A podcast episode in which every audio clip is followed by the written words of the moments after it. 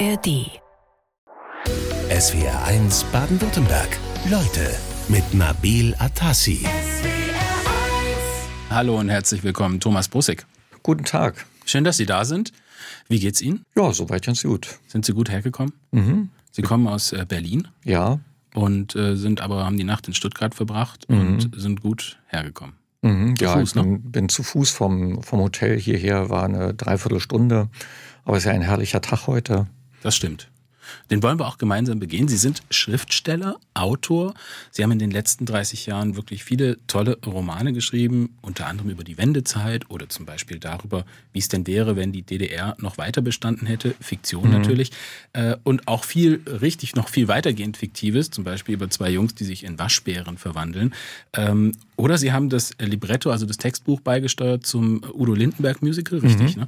Äh, Hinterm Horizont.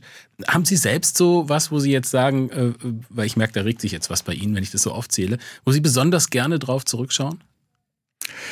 Naja, nee, im Grunde genommen ist so mein Lebensweg schon ein Glücksfall, ja. Ich habe mir irgendwann, also als ich 15, 16 war, da war Schriftsteller mein Traumberuf und ich hätte mir nie vorstellen können, dass ich es wirklich werde. Also da ist so, wie man sagt, naja, ich will mal Astronaut werden oder so.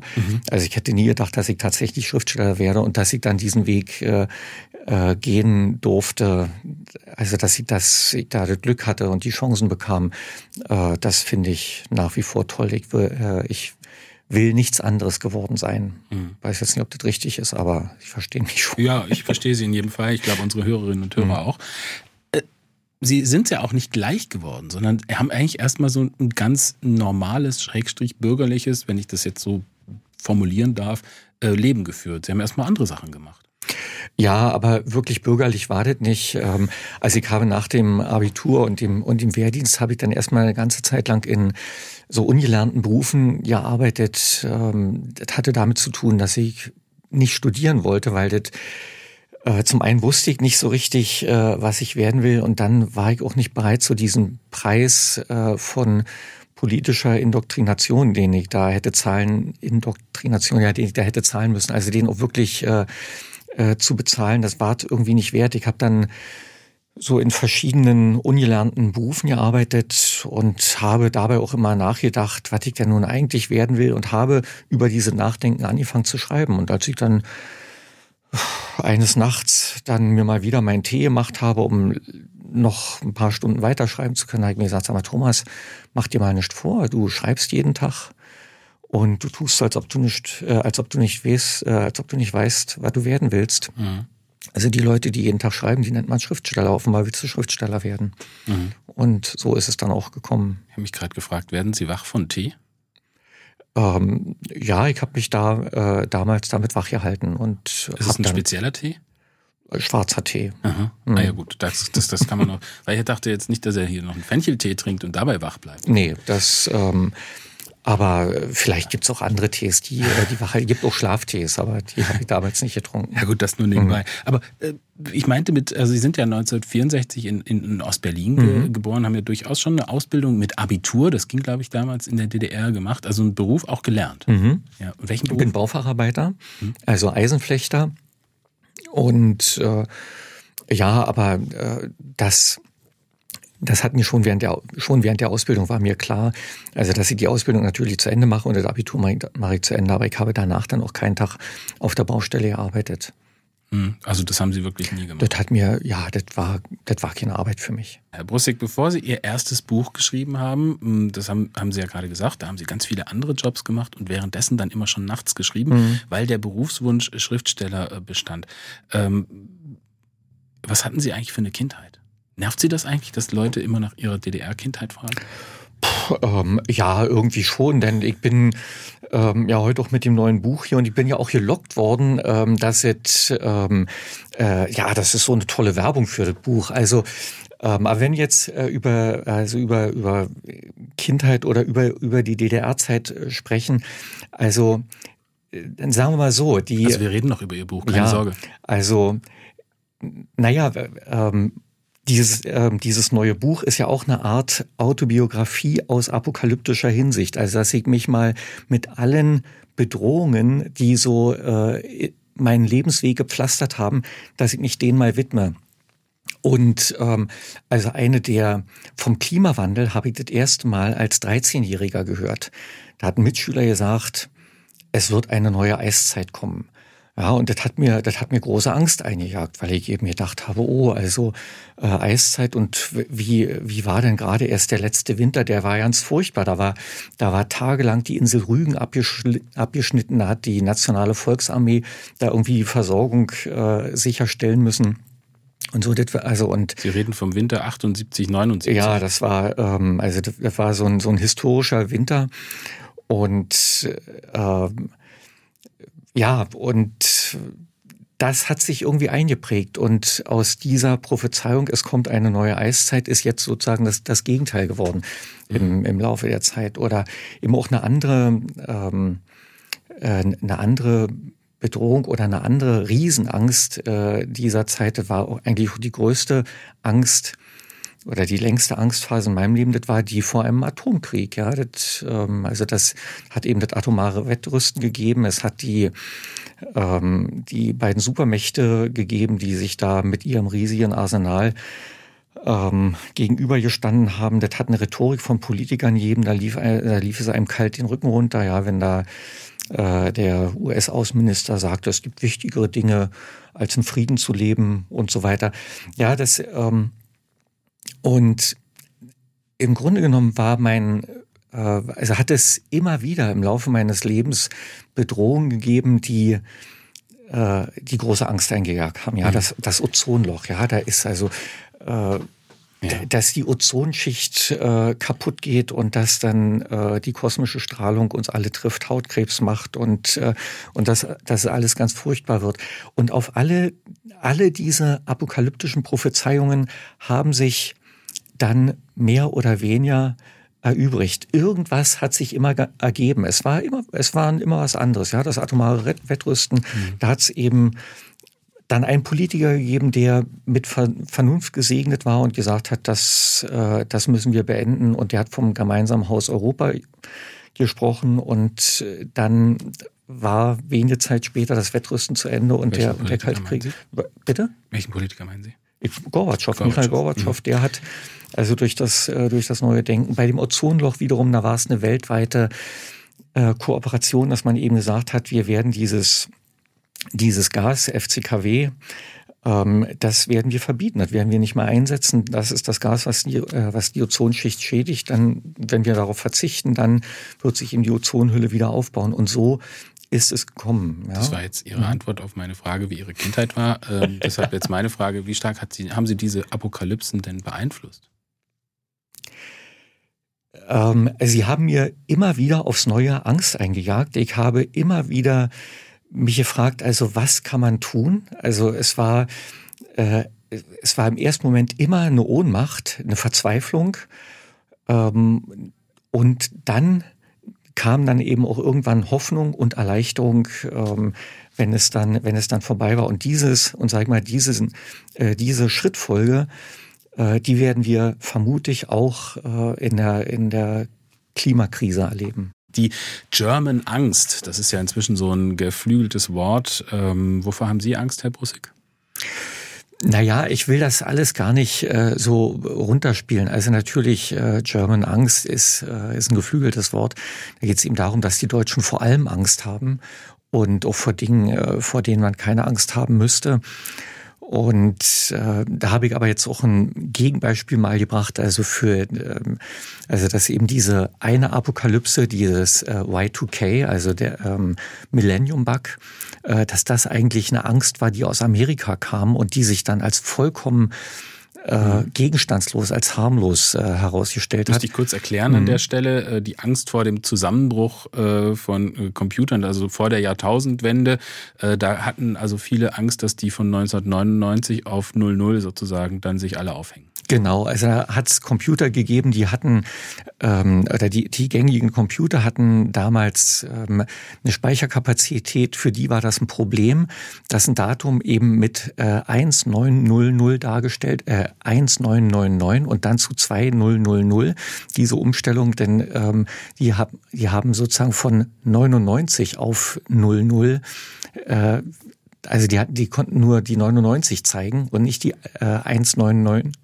1999 und dann kommt natürlich die 2000 danach. Ist rübergekommen, glaube ich. Ja, okay. Und, äh, und dass das eben ein, äh, ein Zusammenbruch von allen Computersystemen äh, bewirken soll, das war, die, das war die Angst. Und da hat man ein halbes Jahr vor der Jahrtausendwende über nichts anderes mehr geredet. Dann kam die Silvesternacht und man hat überall auf der Welt festgestellt, nichts passiert. Also alles läuft äh, wie geschmiert. Äh, es gibt keine Zusammenbrüche. Ja, ähm, Sie haben ja über viele Szenarien jetzt auch berichtet. Also die atomare Bedrohung, das war ja in, mhm. in, in Ost wie in West, äh, wurde als große Bedrohung ja. wahrgenommen. Äh, es gab hier in Baden-Württemberg zum Beispiel äh, Stationierung der Pershing-Raketen, mhm. große äh, Demonstrationen auch. Wie wurde das eigentlich äh, in, im Osten gehandhabt? Wurde, wurde da auch demonstriert? Im, im Osten ähm, wurde demonstriert gegen die NATO-Raketen. Das waren dann ähm, äh, das ähm, hat, das gab, eben diese staatliche Friedensbewegung, die hat gegen die NATO-Rüstung protestiert. Das war natürlich äh, vollkommen klar, dass das eine politisch indoktrinierte Geschichte war. Es hat eine eine kirchliche oder eine unabhängige Friedensbewegung gegeben, die hat ähm, gegen Rüstung in Ost und West äh, äh, protestiert. Die sind auch, äh, die, die sind auch verfolgt worden. Aber die Angst vor einem Krieg, äh, also die ganz normale menschliche Angst vor einem Krieg, die ähm, hat im Osten genauso ge gegeben wie im Westen, ja, denn äh, vor der Atombombe sind wir alle gleich. Mhm. Mhm. Sie haben noch ein paar andere Szenarien genannt, zum Beispiel das Ozonloch. Das ist ja so eine, ähm, eine, eine, Sache aus den 80er, 90er Jahren, wo man sich sehr vor mhm. dem Ozonloch äh, gefürchtet hat, ausgelöst durch diese FCKW-Treibhausgase mhm. in den äh, Sprühflaschen. Ähm, Sie ziehen da so ein bisschen auch immer die Parallele jetzt zum Klimawandel. Hat das wirklich was miteinander zu tun? Naja, die Lösung beim FCKW war eine internationale Kooperation und ein Verbot des Stoffes, das die Probleme bereitet hat. Und beim Klimawandel geht man ja ähnliche Wege. Also auch da wissen wir, wir kommen um eine internationale Kooperation nicht herum. Also um dieses Problem der, ähm, also der Klimawandel wird ja bedingt durch äh, den äh, durch den Ausstoß von Treibhausgasen, allen voran Kohlendioxid. Das geschieht in allen Ländern der Welt. Und, äh, und da ist eben die internationale Klimapolitik, dass man eben sagt, bis zum Jahr 2100 sollen die, diese Emissionen auf Null zurückgefahren werden. Und das ist eine Übereinkunft, das können nur alle Länder schließen. Wenn jetzt Deutschland sagt ähm, oder gar Berlin sagt, äh, wie es ja vor ein paar äh, Monaten zu einer Volksabstimmung stand, bis zum Jahr 2030 werden wir klimaneutral, dann hilft das dem Weltklima gar nichts. Und so ist es eben, also und so ähm, hilft uns da nur eine internationale Kooperation. Und die, äh, das mit dem FCKW, das war insofern äh, eine Blaupause dafür, der Unterschied war einfach, dass ähm, es viel leichter ist, auf FCKW zu verzichten, das zu verbieten, ähm, als Kohlendioxid. Denn die, denn die Vorgänge, bei denen äh, Kohlendioxid entsteht, nämlich also die Verbrennung von äh, Kohle und, Erd, äh, und Erdöl, die sind viel essentieller, viel mhm. lebenswichtiger mhm. ähm, und viel schwerer zu ersetzen als also Treibhausgase. Die, die Dimension an sich so eigentlich nicht vergleichen. Ähm, naja, es ist äh, die Herausforderung, ähm, die, äh, die Klimakrise auf die Art zu lösen, ist ungleich äh, schwieriger als das, ähm, als die Ozonloch-Geschichte eben mit dem äh, mit dem Verbot durch FCKWs zu lösen. Das ist, war eine Sache, die war ein viel einfacher machbar. Ihr neues Buch, Herr Bussig, das beschäftigt sich mit Ihren persönlichen Apokalypsen. Da vor allem mit dem Klimawandel. Wir haben vorhin schon so ein bisschen über Angst gesprochen. Es ist aber kein Roman, sondern es ist eine Art Essay. Äh, ein Roman mit dem Thema Klimawandel, den hätte ich jetzt bei Ihnen eher erwartet. Ja, ich gebe auch zu, also dass ich, ähm, dass ich an einem äh, ähm, literarischen ähm, ein, eine literarische Arbeit vor mir hatte und äh, das mit diesem Thema irgendwie zu tun hatte. Ich will das jetzt nicht vertiefen, aber ich habe diese, ähm, ich habe mehrere Anläufe genommen und habe diese literarische Arbeit beiseite legen müssen oder ich habe sie dann aufgeben müssen, weil es mir nicht gelungen ist, einen, ähm, also eine, eine Hauptfigur zu finden, die, auf die man wirklich Lust hat und die durch so einen Roman auch trägt, ja, also die, die wirklich Spaß macht.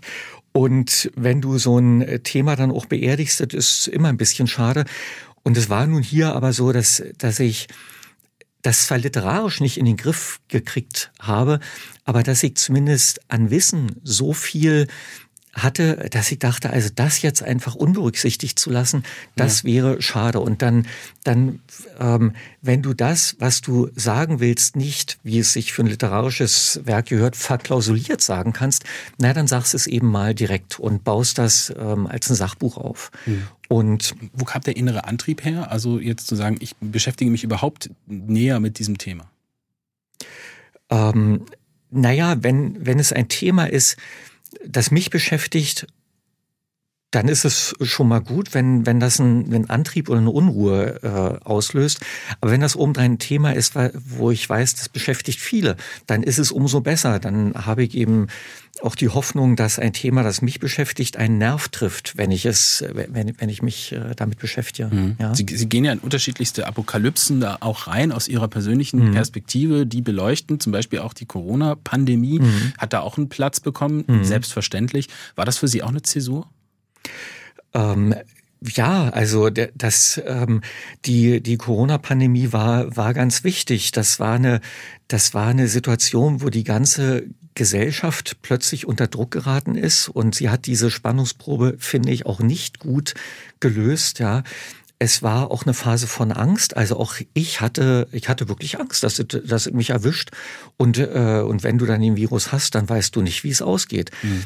Heute also nachdem wir es über, überlebt haben, 150.000 Tote später, ja, denn so viel Opfer, so viel Todesopfer hat die Corona-Pandemie in Deutschland gekostet, blickt man da anders äh, drauf, ja, also nachdem es vorbei ist, kann man vieles auch anders sehen. Und ich würde mir auch wünschen, dass es ähm, in Deutschland sowas wie ein Corona oder so, sowas wie ein Pandemie-Gedenktag gibt. Also dass ein Tag im Jahr wir dieser Pandemie gedenken das wäre dann auch so ein, so ein Fixum für eine, für eine Aufarbeitung. Ich finde es auch wichtig, dass wir uns mit dieser äh, Pandemie auseinandersetzen, dass wir unsere Lehren ziehen, denn wir können ja ziemlich sicher sagen, es war die erste, die wir erlebt haben, aber es wird nicht die letzte äh, mhm. in, in Menschengedenken gewesen sein. Und die ja. nächste wird vielleicht ganz anders. Sie Eben. haben, Sie haben mhm. 21 einen Artikel geschrieben äh, in der Süddeutschen Zeitung, für den Sie auch viel Kritik gekriegt haben. Äh, mehr Diktaturwagen heißt er. Da wollten mhm. Sie eigentlich strengere Maßnahmen. Wie blicken Sie da heute, weil Sie es auch in Ihrem Buch nochmal aufgreifen, das mhm. Thema und auch Ihre eigene Haltung dazu?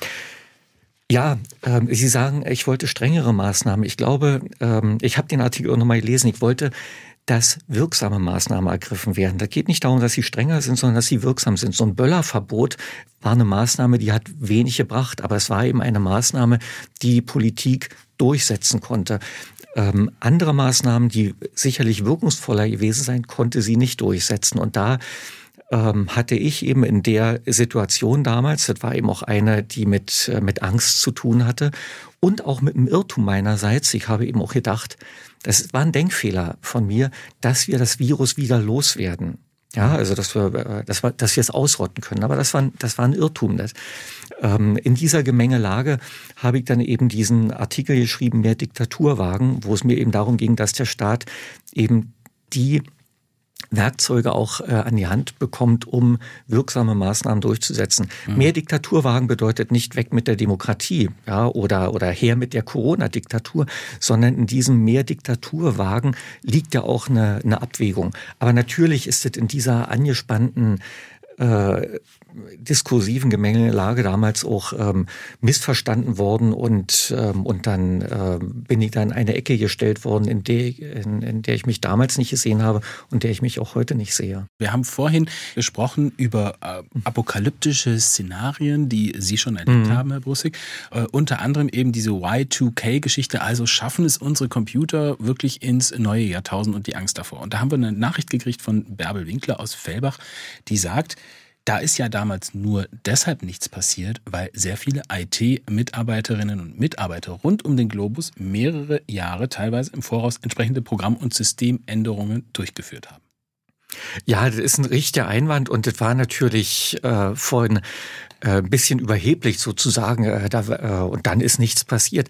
Klar, also hat äh, da Vorkehrungen gegeben, die ähm, haben sich gekümmert und äh, es war aber auch nicht so, dass dann drei Tage vor Silvester es hieß, jetzt ist Entwarnung. Ja, Sondern man also hat wir, schon mit Spannung. Man hat mit Spannung gewartet. auf diesen Tag äh, geguckt und es hat auch die Formel gegeben, die fand ich sehr bemerkenswert.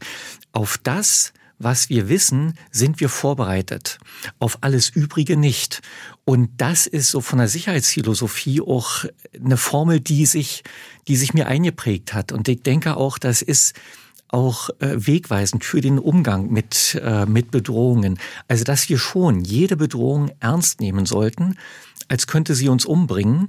Also äh, einfach nur zu sagen, das ähm, ist jetzt hier einfach nur eine weitere apokalyptische Ankündigung, ja, der Klimawandel, aber weil, nur weil die bisherigen äh, sozusagen ins Leere gelaufen sind, wird auch diese ins Leere laufen. Das wäre ein völliges äh, Missverständnis ähm, die, also dieser, dieser äh, apokalyptischen Philosophie, die ich hier äh, sozusagen entwickle, mhm. sondern es gibt jedes Mal andere Gründe, ähm, weswegen solche Apokalypsen auch abgewendet werden. Und bei, äh, bei Y2K, das ist richtig, da haben äh, da haben Computerexperten überall auf der Welt ähm, sich damit beschäftigt. Nur das Fatale ist, wir wissen, wir wissen nicht, was es äh, gebracht hat. Also wir wissen, dass es letzten Endes nicht dazu gekommen ist, aber ob es tatsächlich deren, ähm, deren Tätigkeit gewesen ist, das wissen wir auch nicht. Also, wenn ich Sie richtig verstehe, Herr Brussig, Sie wollen nicht relativieren den Klimawandel, indem Sie die Vergleiche ziehen zu Y2K, Ozonloch oder was auch immer, so Apokalypsen, die Sie selbst äh, erlebt haben, sondern Sie wollen im Prinzip einen anderen Denkansatz erreichen im Umgang äh, mit dieser Pandemie äh, mit der Pandemie, sag ich mhm. schon, mit dem Klimawandel? Oder was genau ist Ihre, Ihr, Ihr Ansatz? Ja, also ich habe, ähm, so, ich habe die Klimarhetorik von Klimaaktivisten, von Politikern, von der Wissenschaft, das habe ich mir alles mal angeguckt. Und ich habe die Wörter beim Wort genommen. Also ich habe die die Argumente einfach mal geprüft. Ich habe die, mir die Wörter genau angeschaut. Also das Wort Klimaschutz ist schon ein missverständliches Wort. Denn wir werden immer ein Klima haben. Ja, und das Klima zu schützen, ähm, was soll das sein? Also, ähm, wir, äh, wenn wir von Sonnenschutz reden, dann bedeutet es, dass wir uns vor der Sonne schützen, aber nicht, dass wir die Sonne schützen, weil wir einfach wissen, die Sonne wird auch immer da sein. Aber die Sonne kann für uns gefährlich sein.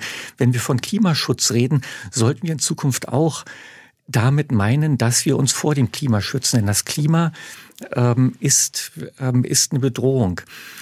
Aber so ist wie es auch klar, so dass mit Klimaschutz auch gemeint ist, dass wir eben die Klimaentwicklung, so wie sie abläuft, in irgendeiner Form versuchen die, müssen zu verlangsamen. Ja, die ist ähm, ja da ähm, ähm, das ist auch eine, äh, das ist eine, das ist eine wichtige Frage oder es ist eigentlich ein, auch ein, ein, ein Kernpunkt. Der Klimawandel, so wie wir ihn begreifen, da sehen wir ihn als eine globale Erwärmung. Und das ist auch richtig, also dass der Klimawandel globale Erwärmung bedeutet. Aber das ist letzten Endes so abstrakt, ähm, dass es eigentlich gar nichts mehr aussagt, dass es nicht also der Klimawandel konfrontiert uns tatsächlich damit, dass das Wetter verrückt spielt, dass wir also an immer mehr Orten, in immer kürzeren Abständen immer extremeres Wetter haben. Das bedeutet Klimawandel. Eine globale Erwärmung von, ähm, ja, dass wir uns jetzt, ähm, dass, dass wir uns jetzt heiß machen, ob das jetzt nur um 1,5 Grad äh, steigen darf oder um 2 Grad. Also es ist ein Unterschied von einem halben Grad. Den merken wir gar nicht, wenn wir rausgehen. Wenn wir rausgehen und, ähm, und es ist 21,5 Grad, dann ist es für uns dasselbe wie 22 Grad. Das ist nicht die, also die globale Erwärmung Herausforderung ist nicht die Herausforderung, vor der wir stehen. Die Herausforderung, vor der wir stehen, ist das extreme Wetter. Wir sprechen über den Klimawandel, denn der ist Thema in dem neuen Buch Meine Apokalypsen. Warum wir hoffen dürfen. Das ist Ihr neues Buch. Mhm. Ähm, wir hatten gerade gesagt, 2 äh, Grad oder 2,5 Grad macht keinen Unterschied. Das war Ihre Aussage. Und ich habe gesagt, die Wissenschaft sieht das, glaube ich, anders, weil es ja für den Planeten schon einen Unterschied macht, ob es jetzt 2 oder 2,5 Grad sind. Ja, ich habe gesagt, wenn wir, wenn wir auf die Straße gehen, dann merken wir einen Temperaturunterschied von einem halben Grad überhaupt nicht. Und insofern äh, ist, diese, ist dieses Temperaturziel von 1,5 Grad oder 2 Grad, es ist eine Verallgemeinerung, des, ähm, des Problems, mit dem wir wenig anfangen können. Anschaulich und wirklich gegenständlich wird der Klimawandel, wenn wir, äh, wenn wir ihn verstehen als eine Zunahme von Extremwetterlagen, also dass das Wetter verrückt spielt. Das bringt der Klimawandel mit sich. Und das ist auch die Herausforderung, auf die wir reagieren müssen. Also wir werden sagen, auf absehbare Zeit den Klimawandel nicht stoppen können. Das wird auf absehbare Zeit so weitergehen, dass das Wetter verrückt spielt, dass wir Unwetter äh, haben werden, wie wir sie noch nie hatten. Es wird auf absehbare Zeit äh, sich mit der Hitze, mit der Trockenheit, äh, also dass sich diese Wetterextreme verstärken. Das wird kommen. Also wenn jemand äh, auf einer Demo den, den Zettel hochhält, oder das Plakat hochhält, Klimawandel stoppen sofort, das geht nicht. Also selbst wenn morgen, äh, selbst im hypothetischen Fall, dass morgen weltweit die Emissionen gestoppt werden, dann wird trotzdem die, äh, also das Extremwetter ähm, anhalten und, und, und sich verstärken. Mhm. Das, das werden wir nicht los. Ja gut, aber Ziel von Klimapolitik und äh, sage ich mal, wenn man jetzt zum Beispiel auf das 1,5 Grad Ziel mhm. schaut, äh, das zu erreichen, viele Wissenschaftlerinnen und Wissenschaftler sagen, das schaffen wir gar nicht mehr, sondern es wird gerade eher von 2,5, mhm. äh, 2 bis 2,5 Grad aktuell mhm. ausgegangen. Äh, trotzdem geht es ja darum, diese Entwicklung deutlich zu verlangsamen, um eben die Lebensgrundlage auf dem Planeten zu erhalten. Oder habe ich das was falsch verstanden? Also ich glaube, dass diese Fokussierung auf die ähm, so und so viel Gradziele, dass die nicht zielführend sind. Die werden, ähm, die führen nur zu Frustration. Wenn wir eben sagen, wir wollen, ähm, also wir verfolgen das 1,5 Grad Ziel, das werden wir reißen, das ist schon klar. Wir verfolgen ein anderes, ein 2 Grad Ziel.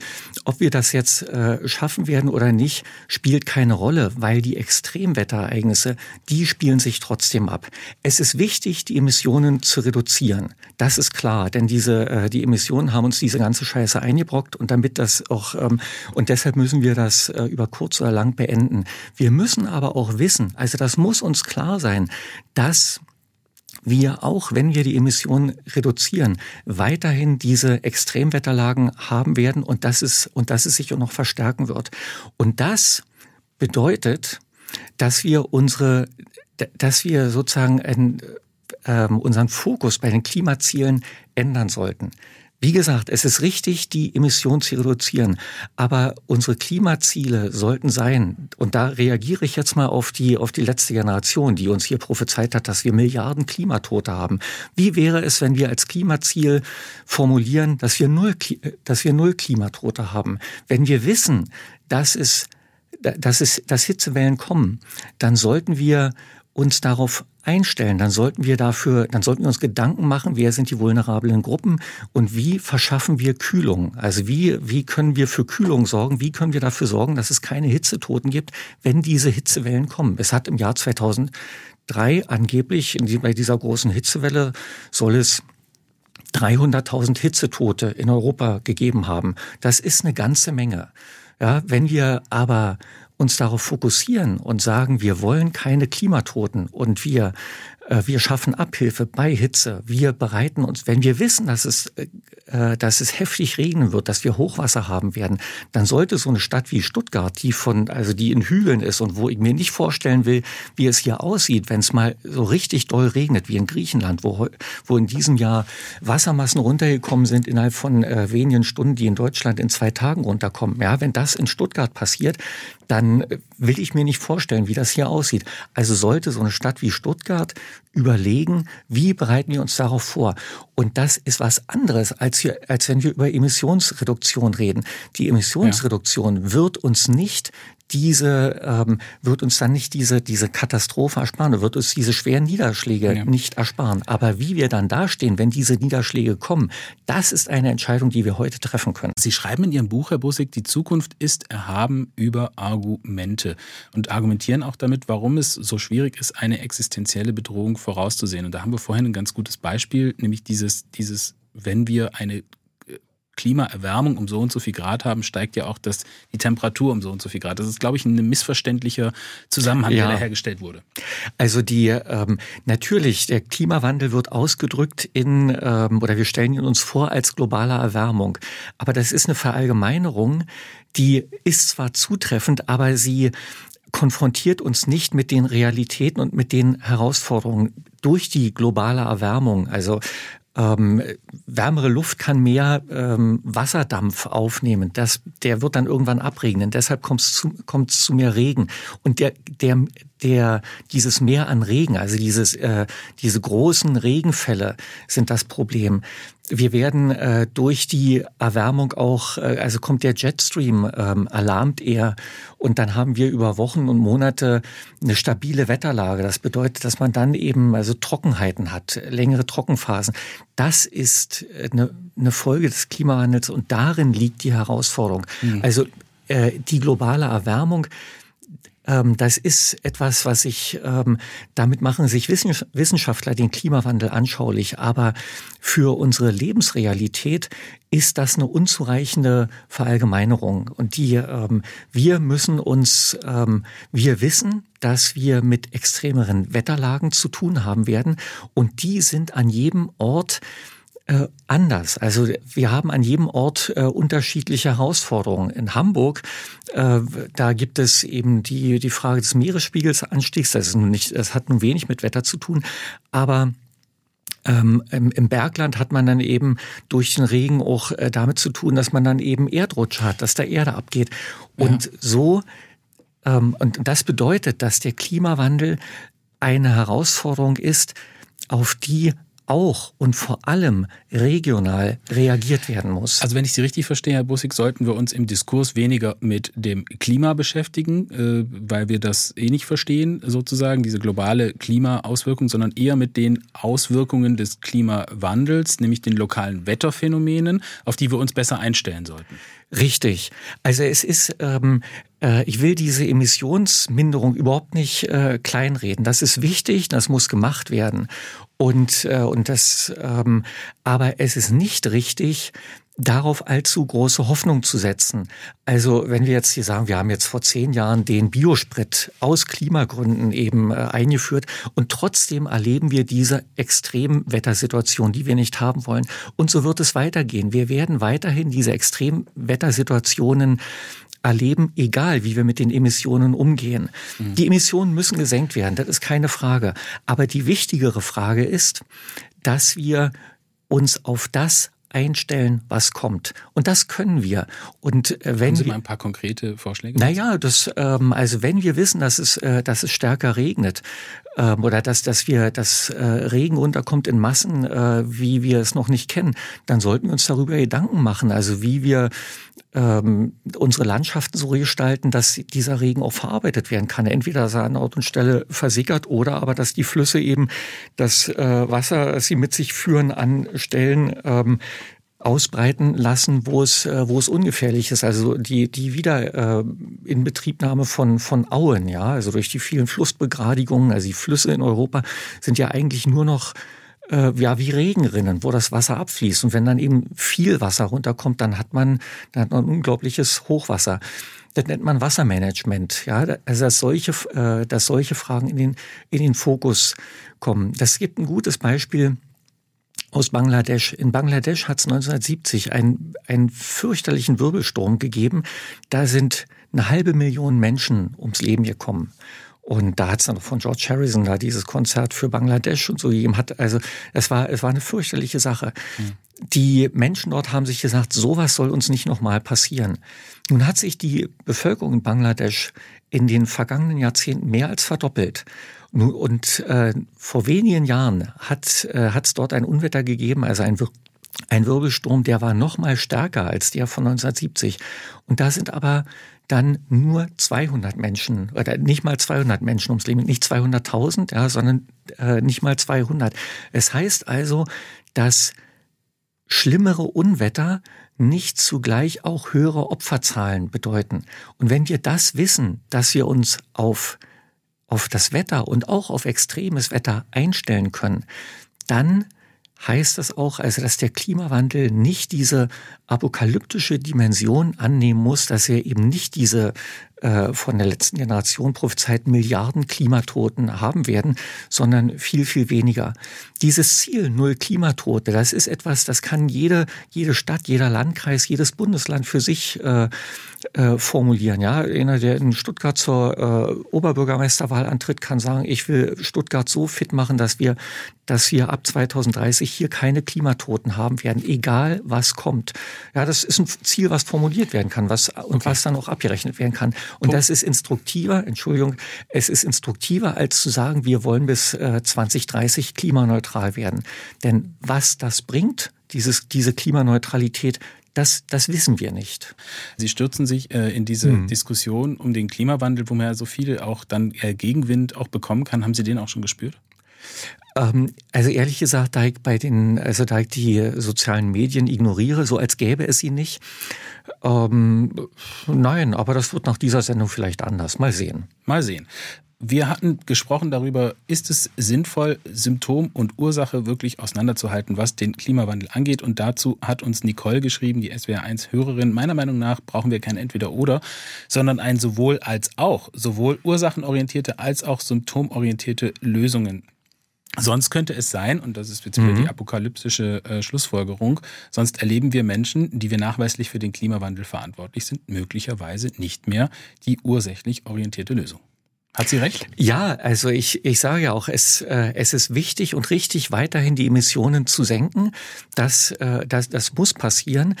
Äh, nur es ist, ähm, wird uns diese Emissionssenkung nicht ersparen, auf absehbare Zeit nicht ersparen, dass wir dieses extreme Wetter äh, weiterhin erleben und dass es sich auch noch äh, und dass es sich auch weiterhin verstärkt. Und da müssen wir uns wappnen dann, ähm, wenn wir das nicht tun, wenn wir glauben, dass wir nur mit der Emissionsminderung hinkommen. Ja, also es gibt in der Schweiz gerade eine, eine Initiative von Rentnern, die ähm, wollen per Gerichtsurteil äh, erzwingen, dass die Schweiz eben die ähm, Emissionen auf Null setzt, weil sie Angst haben äh, vor der Hitze.